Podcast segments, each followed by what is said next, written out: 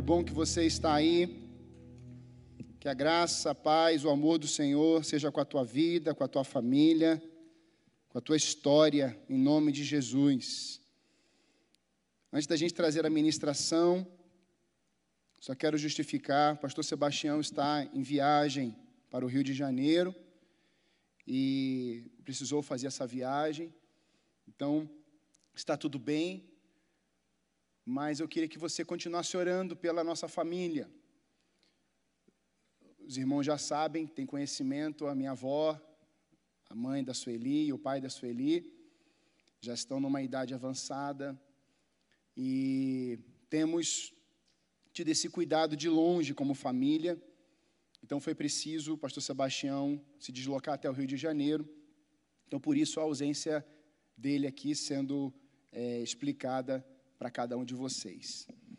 Que Deus abençoe a sua vida, você que está aí conectado nessa manhã pela primeira vez, seja muito bem-vindo, bem-vinda. Creio que o Espírito Santo vai falar ao seu coração nessa manhã. E talvez você pense que você caiu aí, que você tomou um susto e conectou, se conectou e está aí. Na verdade, Deus trouxe você para esse canal. E eu creio que nessa manhã, assim como nós já estamos experimentando aqui, no meio dos louvores, Deus habitando, um quebrantamento nesse lugar. Deus está se manifestando aqui, eu creio que Deus vai também se manifestar na sua vida, na sua casa e na sua geração. Eu queria que você abrisse comigo a sua Bíblia, livro de Atos, Atos capítulo 9.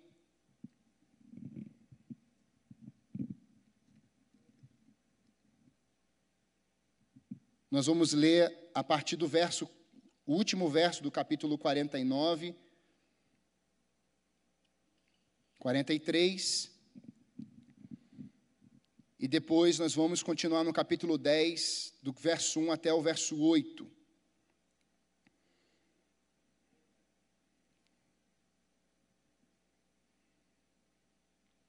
Eu vou chamar um tecladista. Pode ser o Eliezer, daqui a pouquinho ele pode vir aqui, ou quem estava escalado.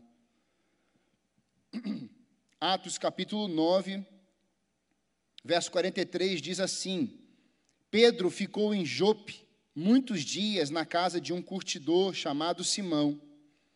Eu, em Cesareia, havia, morava um homem chamado Cornélio, que era centurião de uma companhia do exército chamada italiana. Era piedoso e temente a Deus com toda a sua casa, fazendo muitas esmolas ao povo e orando sempre a Deus. Um dia, por volta das três horas da tarde, durante uma visão, este homem viu claramente um anjo de Deus que se aproximou dele e lhe disse: Cornélio, este fixando nele os olhos e possuído de temor, perguntou: o que é, Senhor? E o anjo lhe disse: As suas orações e as suas esmolas subiram para a memória diante de Deus. Agora envie mensageiros a Jope e mande chamar Simão, que também é chamado de Pedro. Ele está hospedado com Simão, curtidor, cuja residência está situada à beira-mar. Logo que o anjo lhe falava, se retirou, Cornélio chamou dois dos seus servos e um soldado piedoso dos que estavam a seu serviço, e depois de lhes explicar tudo, mandou que fossem a Jope. Vamos ler até aqui. Queria que você colocasse a mão no seu coração aí na sua casa e orasse assim comigo. Espírito Santo, eu abro o meu coração para ouvir a tua voz. Eu abro a minha mente para receber a tua palavra que vai gerar em mim transformação. Eu me coloco com o meu corpo, a minha alma e o meu espírito diante do Senhor. Agora, em nome de Jesus. Amém. Quero pensar com a igreja hoje tema Guiados pela Voz de Deus. Livro de Atos, livro escrito por Lucas, médico Lucas. E nós vamos ver, dentro da sua visão, ele vai escrever tanto o seu evangelho, o evangelho de Lucas, ali ele está falando sobre os feitos de Jesus, e agora, no livro de Atos, ele está escrevendo os feitos do Espírito Santo na vida dos apóstolos. É interessante porque, ao momento, Lucas está escrevendo na pessoa de Jesus o que Jesus realizou, o que Jesus fez enquanto esteve na terra, fisicamente. No ventre de Maria, gerado pelo Espírito Santo, Jesus vai caminhar até os 12 anos, fica um período sem falar de Jesus até os 30 anos. Jesus reaparece, é ungido pelo Espírito. Jesus vai começar o seu ministério, levanta os seus discípulos, e você conhece a história, conhece o contexto. E agora, no Atos capítulo 1, Jesus é assunto aos céus, mas ele deixa uma ordem ele deixa uma palavra para os discípulos: permaneçam em Jerusalém, até que do alto vocês serão revestidos de poder. E os discípulos que estavam apavorados após a morte de Jesus, agora eles estão indo para Jerusalém e ficam ali até que do alto descesse o Espírito. Eles esperam por dez dias, e vem o dia de Pentecostes, e aqui começa a trajetória dos apóstolos com a presença definitiva do Espírito Santo de Deus. E assim, o livro de Atos vai discorrer inúmeras janelas. O livro de Atos não é um livro cronológico, mas é um livro que apresenta muitas janelas. Você tem uma janela da perseguição, você tem uma janela que fala sobre oração, você tem uma janela que fala sobre crescimento, a igreja, você vê as viagens do apóstolo Paulo, ser missionário, você vê a, a morte de Estevão, apedrejamento, martírio, ou seja, você tem um pano de fundo do, de como começou a igreja, como que a igreja deu start. Você tem a igreja aos judeus, você tem os gentios se convertendo, você tem inúmeros apóstolos experimentando coisas tremendas de Deus, do seu espírito, no seu tempo. Mas eu queria pensar com a igreja hoje sobre a vida de Cornélio, de Pedro, e o que esses homens tiveram em comum.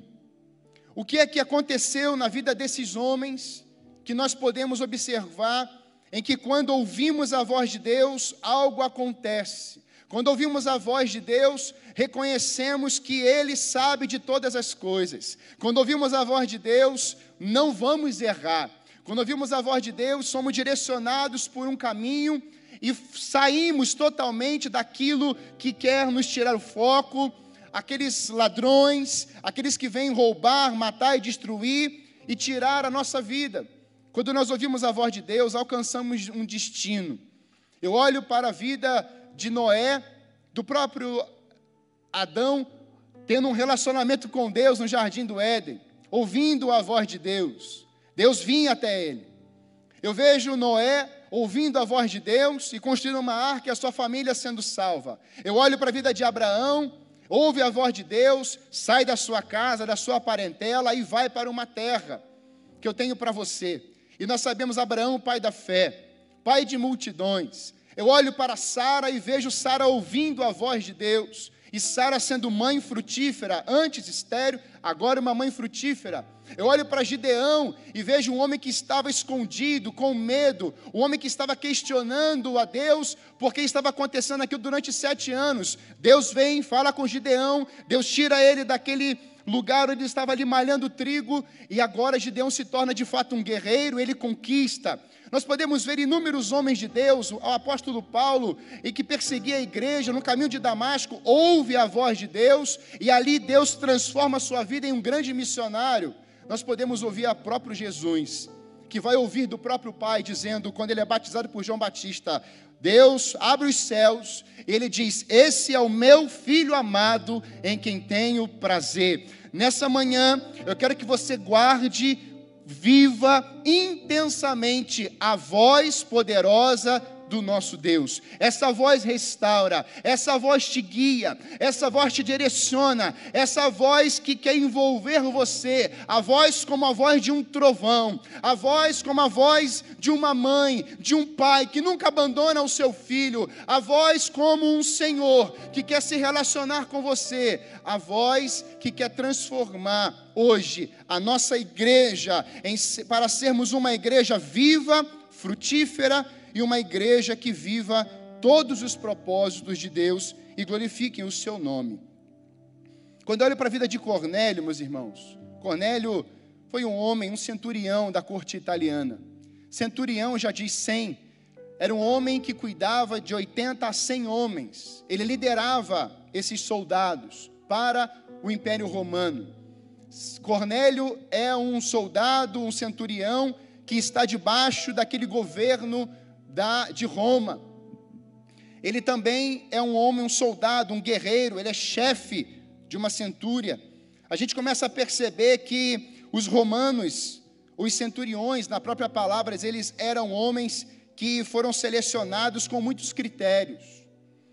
Por isso, todos os que são mencionados no Novo Testamento, eles parecem ter um caráter nobre. Você lembra daquele centurião que vai falar com Jesus se olha, se o Senhor não precisa ir até a minha casa, mas se o Senhor der uma palavra, o meu servo será curado. E Jesus vai dizer: Nunca vi tamanha fé em Israel. Centuriões, homens que podemos ver que havia uma algo nobre em suas vidas. Cornélio era um homem importante, ele tinha bens, conhecido e tinha uma boa posição. Quando eu olho para a vida, as características desse homem, me impressiona algumas coisas. E se você ler o capítulo 10 todo, você vai ver alguns blocos falando sobre Cornélio, a visão que ele tem, o sonho. Você vai ver o apóstolo Pedro recebendo também um direcionamento de Deus, do anjo, de Deus falando com ele, e você começa a perceber que Deus está falando, mas ele tem um objetivo. Deus está se direcionando porque Deus tem um trabalho, Deus tem um propósito para realizar na vida desses homens também. Eu olho para a vida de Cornélio, eu percebo algumas características na sua vida.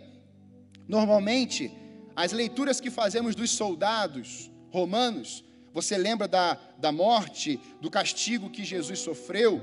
Você lembra de como que era feito a, a, arrastando a igreja, os membros das igre da igreja de Cristo pelas ruas e matando.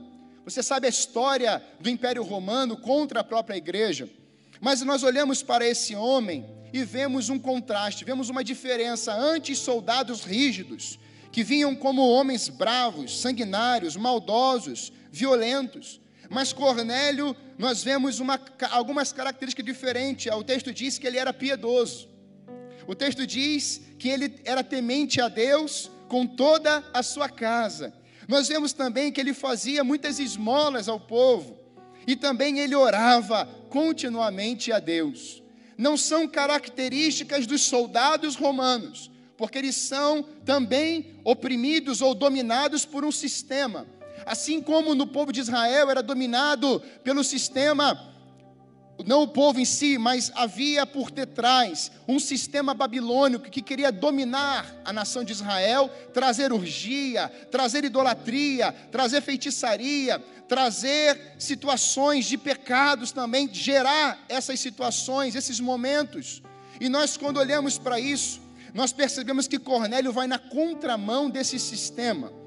É interessante, a gente observa que Daniel, o livro de Daniel, nós vemos também isso os três amigos, Sadraque, Mesaque, Abednego e o próprio Daniel, eles estão frente a frente com o sistema babilônico. E ali Deus tinha um propósito para as suas vidas. E eles vão confrontar Nabucodonosor. Eles não aceitam se dobrar diante da estátua de Nabucodonosor. Então agora, por não se dobrarem, vão para a fornalha. E é, o interessante é que antes Nabucodonosor está olhando aqueles três indo para a fornalha, mas naquele mesmo instante que os três estão indo, Deus está junto com ele, Deus está junto com aqueles três, e agora Nabucodonosor está olhando não mais três, mas quatro, um quarto elemento, uma quarta pessoa. Deus estava junto com eles naquele momento. Eu quero te encorajar nessa manhã, quando você ouve a voz de Deus, Ele está à sua frente. Quando você ouve a voz de Deus na fornalha, Ele está com você. Quando você ouve a voz de Deus, independente das circunstâncias, da crise, do tempo de sequidão, Ele com continua com você. É isso que Davi ora. É isso que Davi sempre diz. Senhor, Tu és o meu refúgio, a minha fortaleza, o meu socorro bem presente na angústia. Quando eu olho para a vida de Cornélio, eu percebo um homem diferente. Um homem que não era judeu, um homem que é piedoso. E no dicionário comum, piedoso está relacionado à pessoa que é amável. Ele é amigo, realiza ações de bondade. Mas na palavra de Deus, ser piedoso é diferente. É o homem que teme a Deus, é o homem que tem fé. Toda a sua casa obedecia ao Senhor, criam em Deus. Mas a gente sabe claramente que Cornélio não tinha uma revelação clara, ou seja, uma revelação da totalidade de Jesus, de Deus. E é nesse propósito que nós vamos alcançar. É esse objetivo que Deus vai estabelecer falando a esses homens. Deus está não somente interessado em receber as orações de Cornélio, mas elas também são memoriais diante de Deus. Deus não está interessado somente em ver o homem piedoso, generoso, mas Deus está querendo ir além na vida de Cornélio.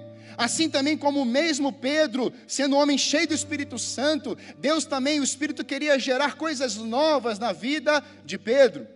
E nós vamos ver que quando ouvimos a voz de Deus, em todo o tempo, mesmo quando estamos começando a caminhada cristã, mesmo quando somos maduros na fé, olhamos e queremos decidir ouvir uma voz que nunca mais vamos querer parar de ouvi-la, porque essa voz é a voz poderosa do nosso Deus.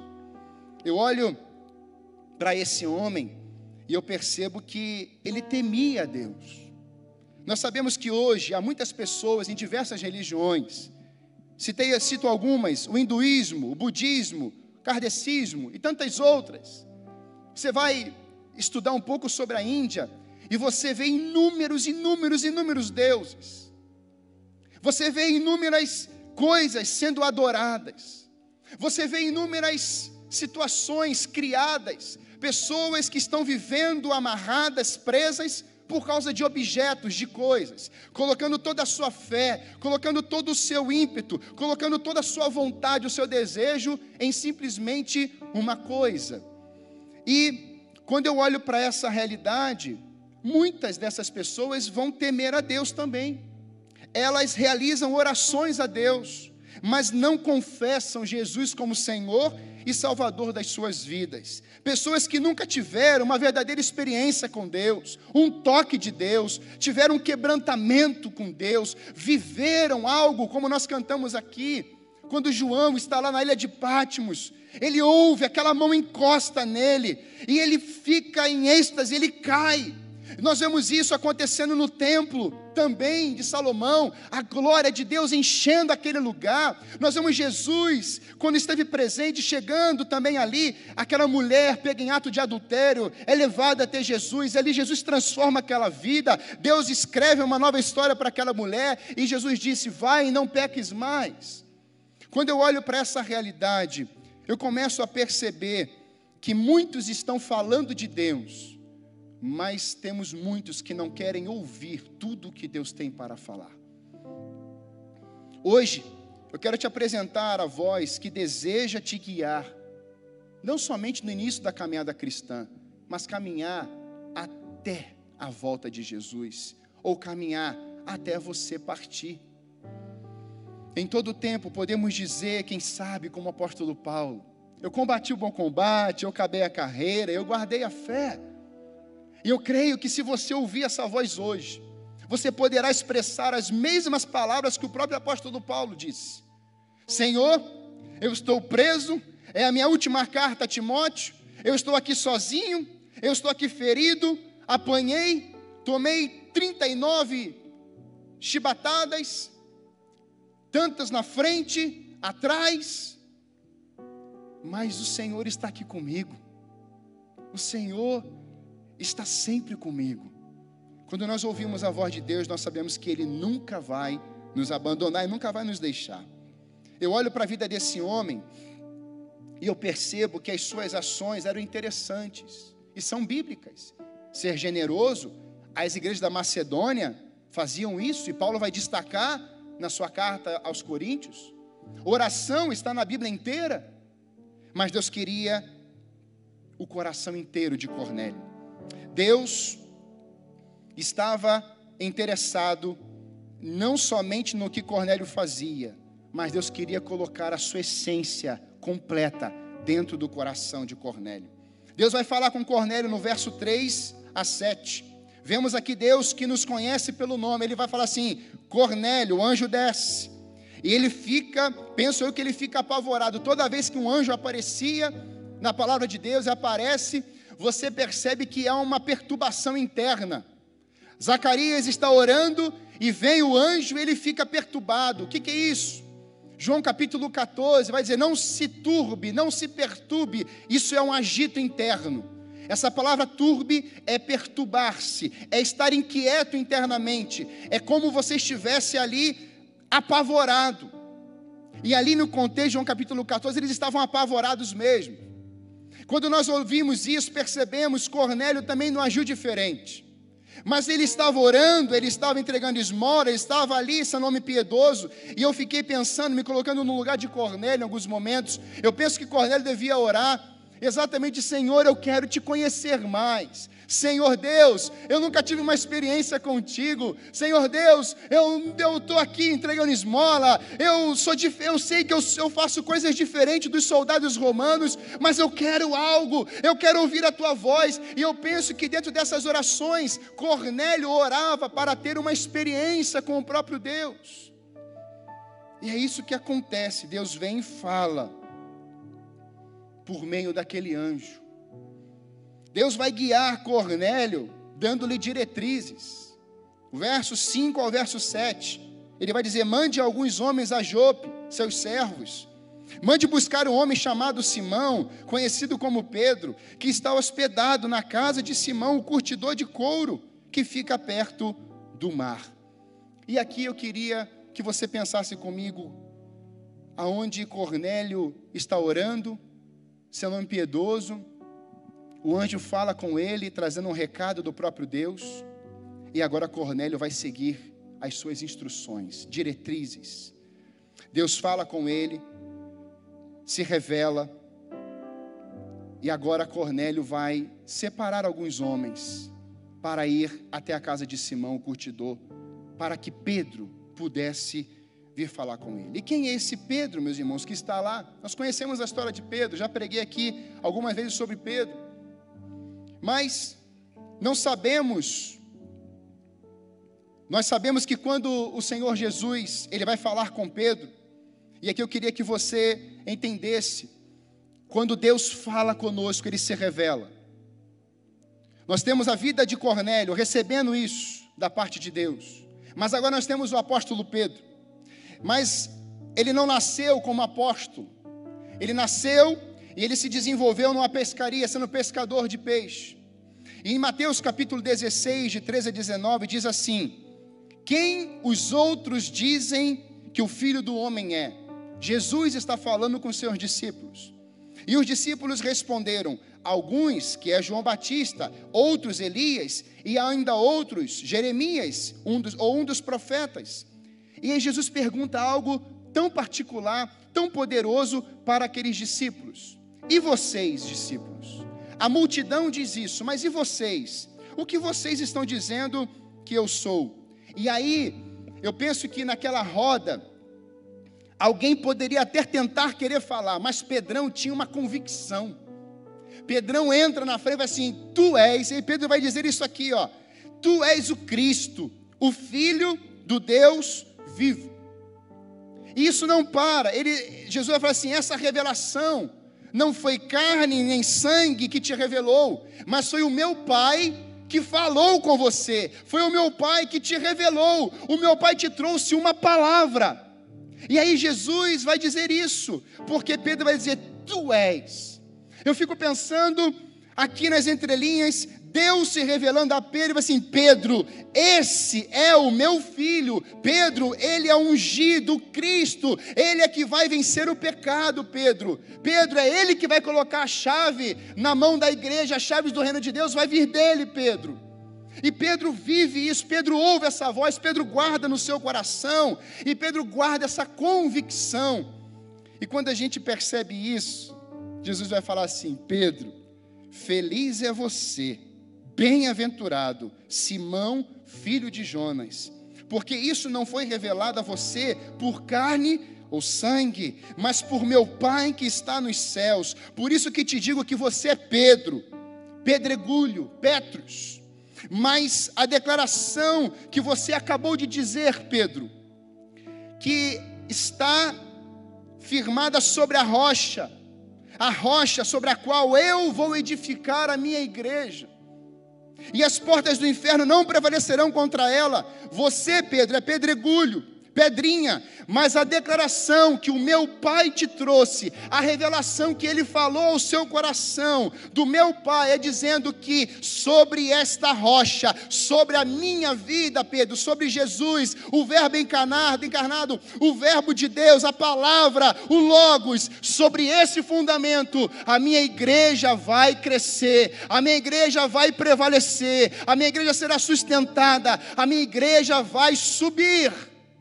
Sobre esta revelação que você recebeu, eu vou edificar a minha igreja. E Jesus vai continuar dizendo: Eis que dou as chaves do reino dos céus. Aonde vocês vão ligar na terra, eu ligarei no céu. E o que vocês desligarem na terra, eu vou desligar no céu. Para muitos, o pensamento é que somente Pedro foi beneficiado com as chaves. E talvez você esteja me ouvindo nessa manhã, dizendo assim: sim, o meu pai é Pedro. Sim, a minha religião parte a partir de Pedro. Eu quero te encorajar a você viver, a você estar ouvindo o que Cornélio vai viver, experimentar nessa manhã aqui com a gente. Preste bem atenção nisso. Para os líderes, para os primeiros apóstolos, talvez alguns pensavam que era só para Pedro aquilo, na verdade não. O que Jesus está nos ensinando é que ele coloca as chaves, porque Pedro recebeu uma revelação, Pedro viveu aquilo, e nós, como filhos de Deus, também um dia recebemos uma revelação. Deus falou conosco. O que é revelar? É tirar o véu. Nossos olhos foram abertos e a palavra entrou no nosso interior e gerou dentro de nós um desejo de confessarmos com a boca, dizendo: Jesus, o Senhor é o meu Rei, o meu Senhor. O Senhor é o meu Deus. E eu abro meu coração para ti, porque agora essa palavra gerou fé dentro de mim, essa palavra gerou uma inquietação no meu interior, e a boca fala que o coração está cheio. Naquele momento em que Deus se revela a Pedro, Pedro guarda aquela verdade, Pedro guarda aquela palavra do próprio Deus. Agora, nós vemos que isso não era só para Pedro, porque Jesus sobre esta pedra e não essa, esta Jesus está colocando sobre ele. É como se Pedro usasse essa chave agora que ele recebe para fazer algumas coisas a partir dessa caminhada. De Pedro, ele vai abrir o primeiro culto em Jerusalém, na igreja em Jerusalém. A primeira igreja cristã em Jerusalém, Pedro vai abrir. Repare isso, meus irmãos. Pedro recebe as chaves do reino de Deus. E agora Pedro vai como que abrir a primeira porta. E essa primeira porta é a igreja em Jerusalém. Pedro vai ganhar para Cristo multidões. Pedro vai trazer à igreja cristã de Jerusalém o primeiro gentio. E aqui eu quero pensar com você em que não foi só ouvir uma revelação, ele recebe uma revelação, ele guarda, mas ele fala: Tu és. E a partir do momento que Jesus coloca as chaves do reino de Deus nas mãos de Pedro, Pedro agora está habilitado para abrir portas e fechar portas na terra. É interessante porque o texto nos diz: se eu ligar no céu, vocês vão ligar na terra. É interessante porque a Bíblia diz: quando vocês ligarem na terra. Por isso que a expressão unidade, ela é bíblica e ela precisa ser vivida na terra hoje. Quando nós estamos unidos, quando nós estamos conectados, quando nós estamos no mesmo espírito, na mesma fé, um só batismo, uma só mensagem, meus irmãos, algo acontece no mundo espiritual, nesse mundo jaz no maligno. Deus colocou você como um súdito do rei para vivermos nessa terra e atrairmos pessoas à glória do Senhor, a sermos propagadores de uma mensagem que é viva, poderosa, eficaz. E quando começamos a falar dessa verdade, pessoas começam a serem quebrantadas, pessoas vão começar a ser visitadas, pessoas vão começar a viver algo sobrenatural de Deus, porque a mensagem de Deus não volta vazia, ela é viva, ela é poderosa, ela ela é eficaz, ela penetra, faz divisão entre alma e espírito. Se você agarrar essa palavra nessa manhã, se você agarrar a voz nessa manhã, tenha certeza que a tua alma não vai mais te dominar, tenha certeza que a tua alma não vai mais ditar a sua vida, tenha certeza que o pecado não vai mais ditar o seu coração, porque agora você vai olhar para a cruz. Ele diz: Eu envio o meu filho, esse meu filho vai morrer, ele vai ressuscitar, eu vou ressuscitá-lo, eu vou enviar o meu espírito. Deus continua falando a sua vida e a minha vida nos dias de hoje, para que possamos dar continuidade, desenvolvemos um crescimento mediante a palavra de Deus. Aleluia! Aleluia! Quando eu olho para essa realidade, eu percebo que, mesmo Cornélio,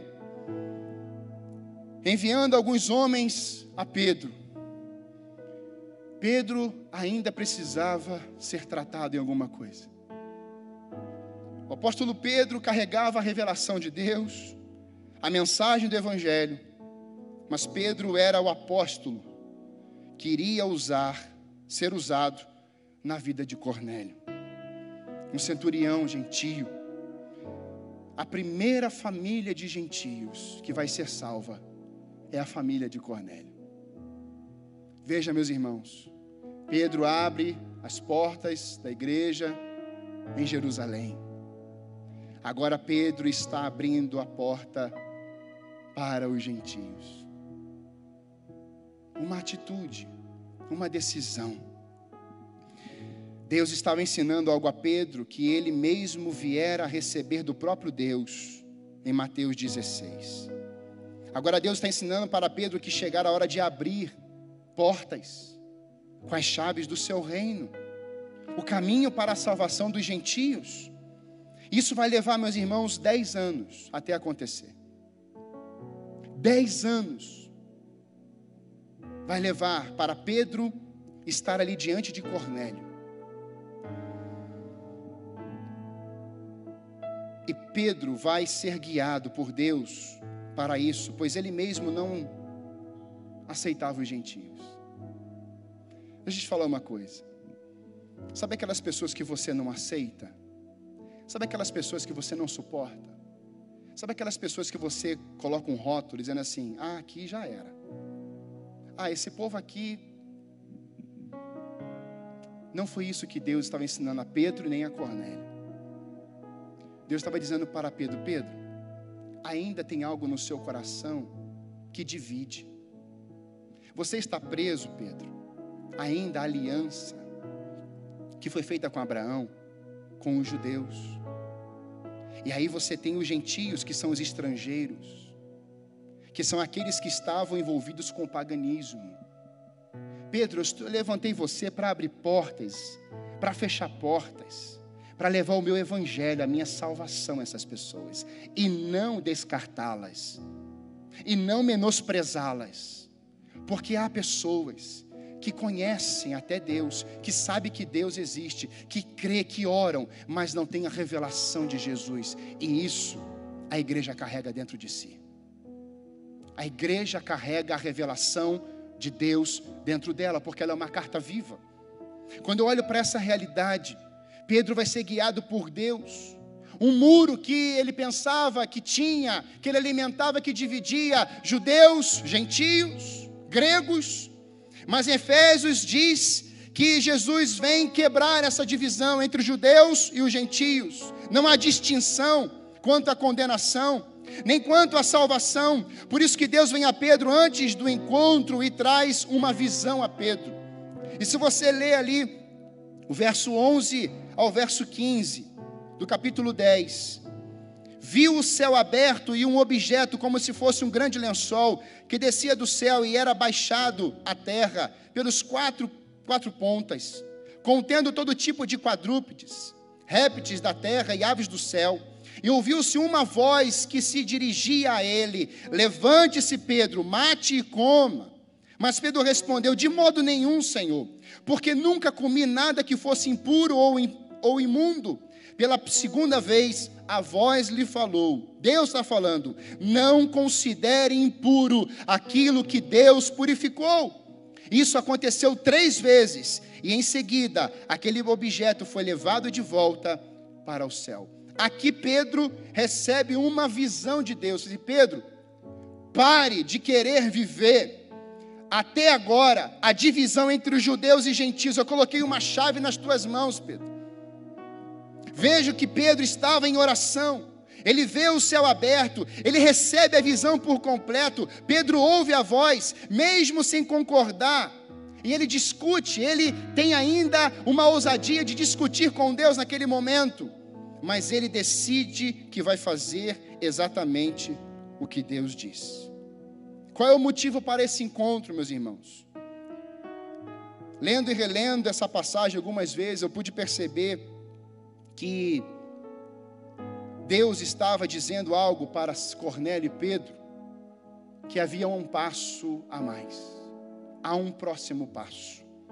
E para isso eles precisariam ser guiados pela voz de Deus. Era preciso um crescimento, desenvolvimento, e agora Deus seria o encarregado a levar a mensagem completa do Evangelho. Eu vejo que quando nós ouvimos essa voz, somos guiados por Deus.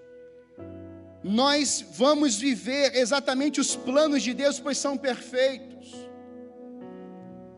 E quando eu olho para essa realidade de planos perfeitos, planos aonde Deus tem todo esse controle da vida, Ele sabe o que vai acontecer no futuro. Eu olho para Jó 42, 2: Sei que podes fazer todas as coisas, nenhum dos teus planos podem ser frustrados. Provérbios 19, 21. Muitos são os planos no coração do homem, mas o que prevalece é o propósito do Senhor. Provérbio 19, 23. O temor do Senhor conduz à vida, quem o teme pode descansar em paz, livre de problemas. Em outra versão, quem teme o Senhor terá uma vida longa, feliz e tranquila.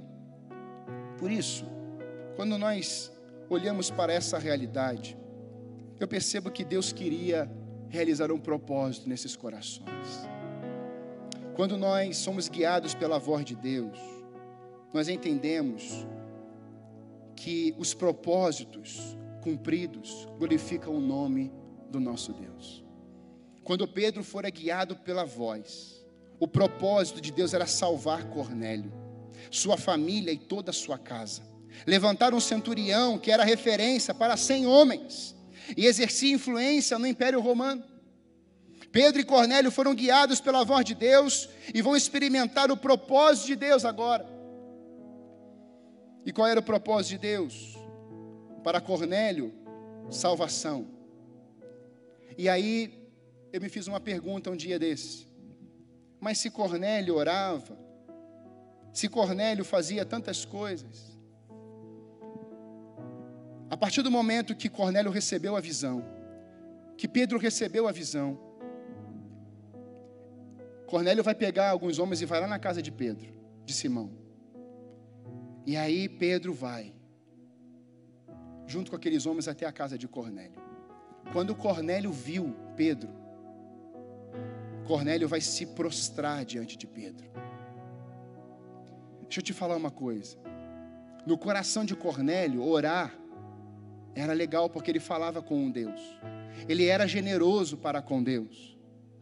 Mas ainda no coração de Cornélio, um homem poderia ser um ídolo.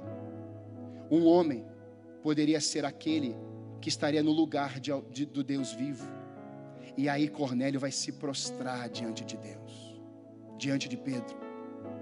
E aí Pedro diz: Não, levante-se, eu sou homem como você, Cornélio.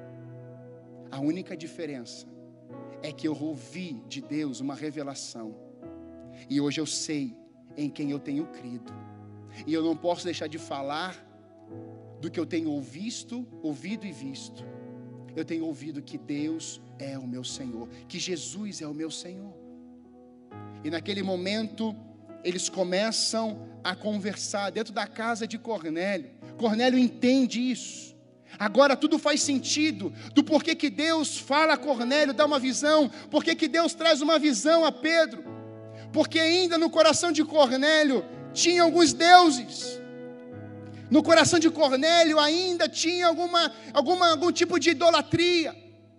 No coração de Cornélio ainda tinha algumas coisas, e Deus estava interessado em, com desejo de ver Cornélio salvo, porque ali seria a abertura da porta da igreja aos gentios.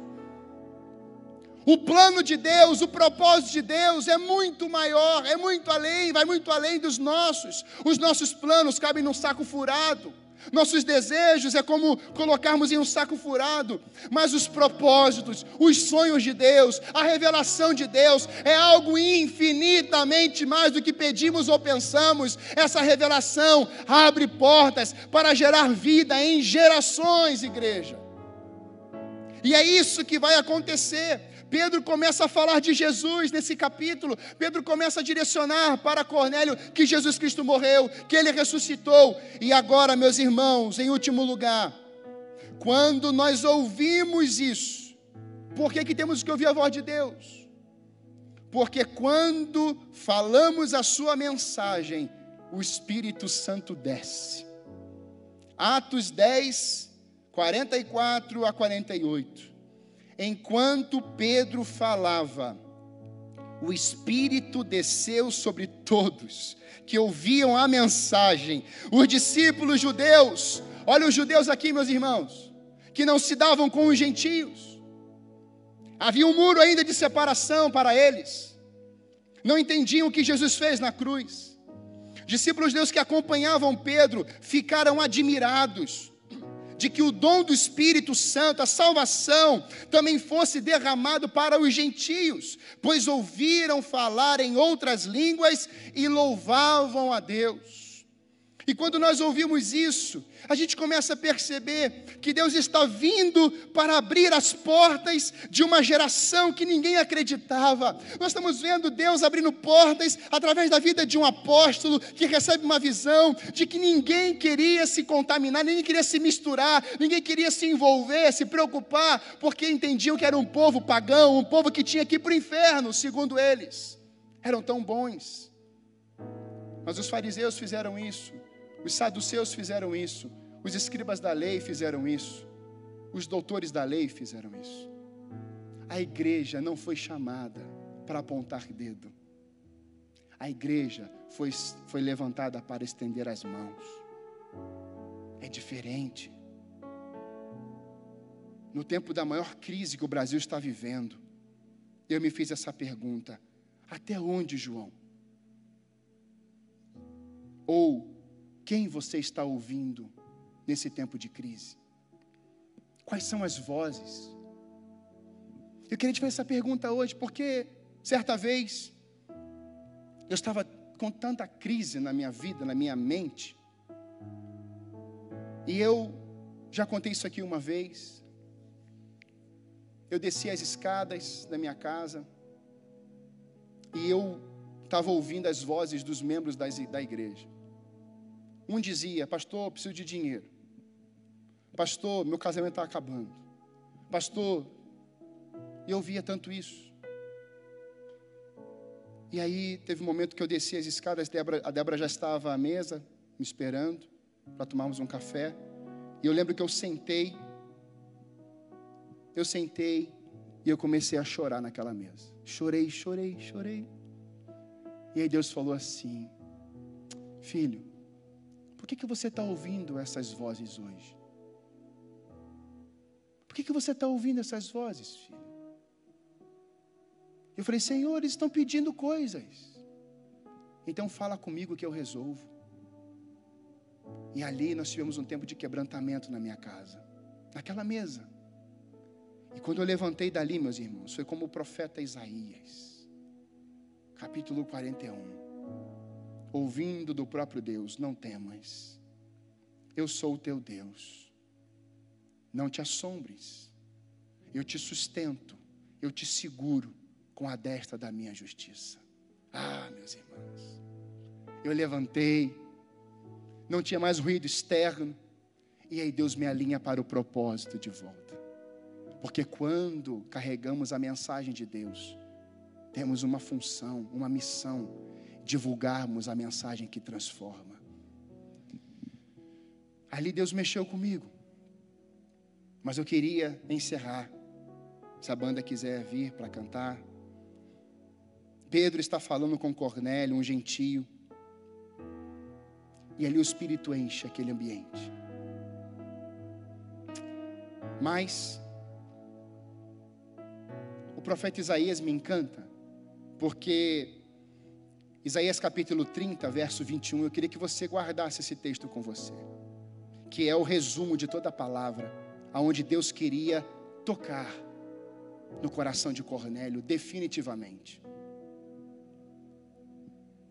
a voz de Deus. Quer você se volte para a direita, quer para a esquerda, uma voz nas costas dirá a você: Este é o caminho, siga-o. Então você tratará como impuras as suas imagens revestidas de prata e os seus ídolos recobertos de ouro você os jogará fora como um trapo imundo e lhes dirá: fora. O profeta Isaías é o profeta que mais fala de Jesus. E no Novo Testamento, é o profeta mais citado no Novo Testamento, referente ao Antigo Testamento. O que é que está acontecendo nesse tempo? O profeta Isaías está dizendo: o que Deus está falando hoje para a igreja, para a sua vida, para a sua casa. Você quer conquistar, você quer avançar, você quer ser um canal de bênção de Deus, você quer progredir, você quer receber revelação. Pare de olhar para a direita, pare de olhar para a esquerda e comece a olhar para o alto. É do alto da montanha que vem o teu socorro. O teu socorro vem do Senhor, que fez os céus, a terra e o mar.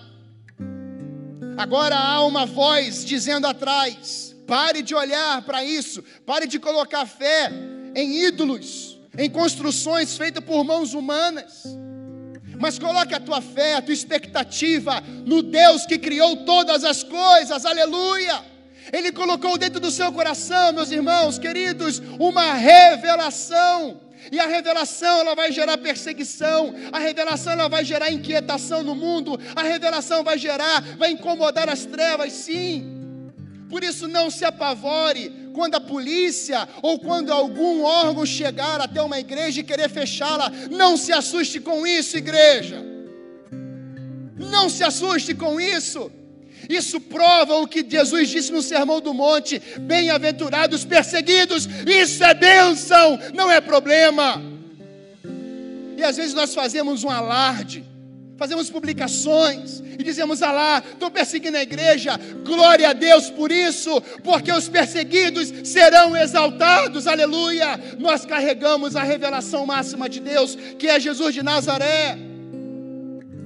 Então a igreja precisa parar de ouvir uma mídia e começar a ouvir a voz do trono de Deus, porque quando Isaías estava de frente para o trono de Deus, aquela tenaz grudou na língua dele, e antes ele dizia: ai de vós, ai de vós, ai de vós. Agora Isaías diz assim: ai de mim que sou homem pecador, vivo no meio de um povo de lábios impuros.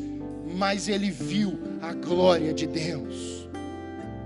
Quando nós olhamos para isso, nós olhamos para a vida dos apóstolos, livro de Atos, para Paulo, que vai receber açoites, preso inúmeras vezes, mas preso escreve cartas, porque podiam prender Paulo, mas não podiam prender a palavra de Deus, aleluia. Podiam espancar Paulo, mas não podiam tirar a fé dele. Igreja, é tempo de conquista, é tempo de anunciar o Evangelho, é tempo de boas notícias, é tempo de entrarmos em terras que ninguém vai entrar. Mas Deus está dizendo hoje, como Ele falou para Pedro: Pedro, você vai parar de pensar assim, e você vai lá na casa de Cornélio, na casa de Cornélio. Quantos Zaqueus temos hoje em Curitiba e nas nações? Deus está dizendo para a igreja Alameda hoje: pare de querer ficar só na sua casa, ligue para alguém, ore na sua rua. Eu não ia falar, mas essa semana inteira agora eu vou orar todos os dias na minha rua. Essa noite, essa madrugada, houve uma confusão na minha rua. E eu desci com a Débora e começamos a orar. Eu falei assim: essa rua aqui, a chave do reino de Deus vai abrir salvação nessa rua. E eu comecei a orar, falei com ela hoje: nós vamos orar, nós vamos ungir essa rua. Nós vamos abençoar, nós já, já abençoamos todos os vizinhos ali. Eu tenho intimidade com todos ali, eu amo todos eles. E o meu amor por eles é vê-los transformados, dominados por um Espírito Santo. E hoje nós podemos ser como o apóstolo Pedro, que ouviu a voz e foi. Pare de olhar para a direita e para a esquerda. Literalmente, pare. Comece a olhar para o alto. Ouça a voz, como o som de muitas águas. Essa voz que chama você, vem, vem, filho amado. Eu tenho algo para a tua vida.